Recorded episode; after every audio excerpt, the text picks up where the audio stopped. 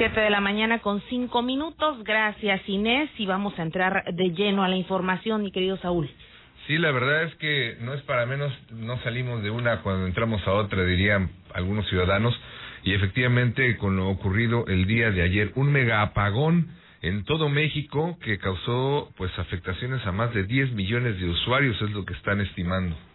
En promedio, y 10.3 millones de usuarios, que significa o equivale aproximadamente al 19% de los usuarios de todo el país. Entonces, eh, la Comisión Federal de Electricidad dará hoy, a través del SENACE, de este organismo que se encarga de regular la distribución de la energía en el país y obviamente de pues manejar todos los entresijos técnicos pues de dar un, un dictamen o un fallo específico de qué fue lo que ocurrió, si se dieron sí se dieron algunos pormenores y algunos avances en la rueda de prensa que dio ayer el director Manuel Barles con todo su personal o la cúpula de la Comisión Federal de Electricidad y SENACE, pero hoy se dirá el por qué de acuerdo a un modelo que tienen ellos, un simulador, y ahí sabrán cuál fue el origen de todo ello.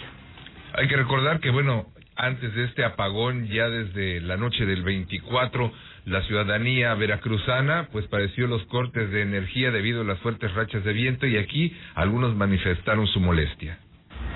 El apagón de este lunes, alrededor de las 14.30 horas, tuvo repercusiones sobre 10.3 millones de usuarios de diversas colonias, municipios y alcaldías de diversos estados del país, aseguró Comisión Federal de Electricidad. La falla se generó porque diversas centrales de generación de energía eléctrica dejaron de operar y ello provocó que dejara de enviarse energía al sistema de transmisión, la cual dejó de recibir 7.500 megawatts. Aunque el Centro Nacional de Control de Energía afirmó que el apagón inició a las 14.28 horas, la CFE afirmó que a las 14.29 horas salieron de operación 10.3 millones de usuarios a causa de una baja frecuencia en todo el territorio nacional. Ante esto, la ciudadanía manifestó su inconformidad. Soy carnicero, la verdad, bastante porque se me echa a perder la carne. No puedo tener todo el producto en el refri porque se me echa a perder. Ahora sí que me bajó la venta también. Me afecta, me afecta en todo. Los niños están inquietos, no hay televisión, no hay internet, no se puede lavar, se ha ido el agua. Nos ha afectado bastante. No ha habido tanto trabajo y luego se va la luz y ahorita el 31 va a estar igual y va a estar lo mismo y pues las tortillas si no hay molinos pues no hay tortillas no es eficiente Comisión Federal de Electricidad para reparar los daños y lo tiene uno que solventar uno mismo porque tiene uno medicina en el refrigerador del azúcar y no se van a echar a perder por su negligencia. La reactivación del servicio se inició a las 14.52 horas de acuerdo a Comisión Federal de Electricidad. Para RN Noticias Miguel Cabrera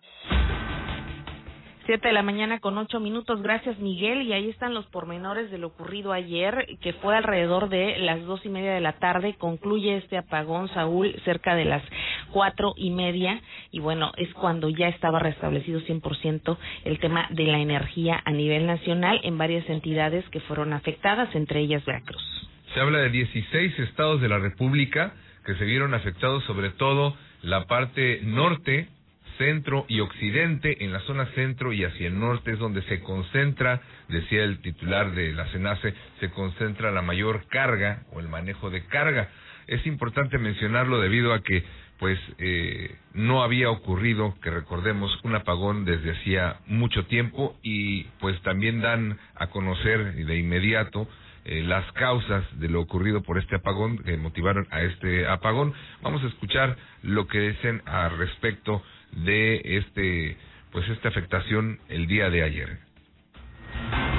El sistema interconectado nacional se encontraba en condiciones operativas de demanda mínima promedio que se presentan en las condiciones del año. Por ser ya invierno, tenemos poca carga. Sin embargo, a las 14.28 horas se presenta la salida de dos líneas de transmisión entre las subestaciones Lajas y Güemes en 400.000 volts, ante la cual esas condiciones de operación se presentan oscilaciones en el sistema interconectado nacional. Fueron las regiones más afectadas, la región central, la occidental y la noreste, donde tenemos mayor concentración concentración de carga. Este evento logró recuperarse al 100% de la carga a las 16.30 horas a nivel nacional. Siete de la mañana con nueve minutos. Allí está la voz de Carlos Meléndez, director general del Centro Nacional de Control de Energía, el CENACE, quien detalló que este desbalance en el sistema interconectado nacional, que inició a las 14.36 horas, hora centro, como ya le comentábamos, afectó a 19% de los usuarios totales de la Comisión Federal de Electricidad, principalmente en regiones centro, occidente y noreste del país. ¿Qué entidades son las que se pudieron ver más afectadas o resintieron más esta falla? Ciudad de México, el Estado de México, Nuevo León, Hidalgo, Jalisco, Sinaloa, Yucatán, Tamaulipas, Coahuila, Guanajuato, San Luis Potosí, Oaxaca y por supuesto Veracruz. Ahí está la lista de estados que se vieron afectados, pero además, pues eh, volvemos a, al tema de muchísimos eh, usuarios, ¿no? Que daban a conocer a través de las redes sociales esto que estaba pasando. La verdad es que, eh, a decir ver, eh, de este asunto, también en conferencia de prensa Manuel Bartlett, pues este, daba sus declaraciones, daba los pormenores del fallo en la red de distribución eléctrica nacional.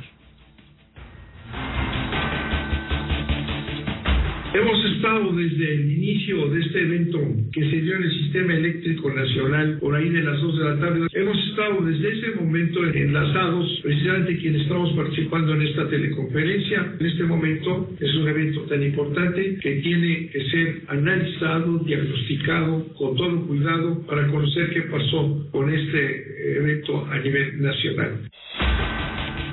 Manuel Barlet precisó además que se informarán más tarde las causas que provocaron este desbalance y también serán definidas a partir de un modelo de simulación que determinará cuántas intermitentes y convencionales generaban bajo las condiciones operativas de hoy. En esta conferencia que se dio ayer a las seis y media de la tarde, también participó Noé Peña Silva, que es director corporativo de transmisión de la Comisión Federal de Electricidad, y detalló que durante la salida de operación de dos líneas entre Ciudad Victoria, Tamaulipas y Linares, Nuevo León, también se presentó la salida de una línea entre Mazatlán, Sinaloa y Tepic, Nayarit, y otra más entre Durango y Fresnillo, Zacatecas, por inestabilidad.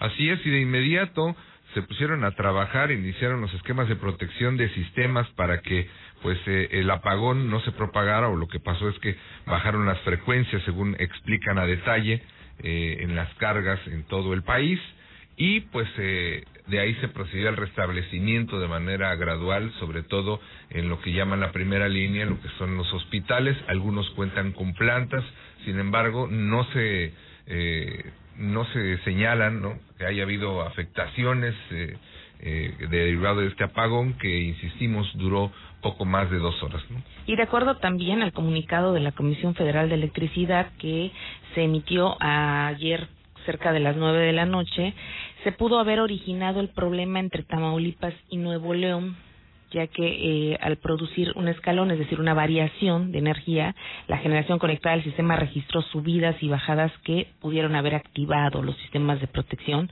contra variaciones para dar estabilidad.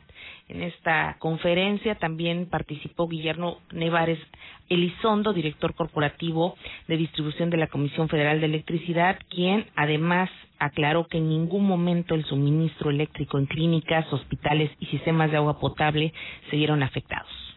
Ahí están los datos y entre otros que ofrecieron en la sección de preguntas y respuestas fueron que 16 centrales eléctricas fueron las que salieron de operación. También reconocieron que el último incidente similar ocurrió el pasado 7 de septiembre, pero de 2017, y que en general no hubo daños al sistema. Y la información con respecto a este apagón ocurrido el día de ayer en 16 estados del país.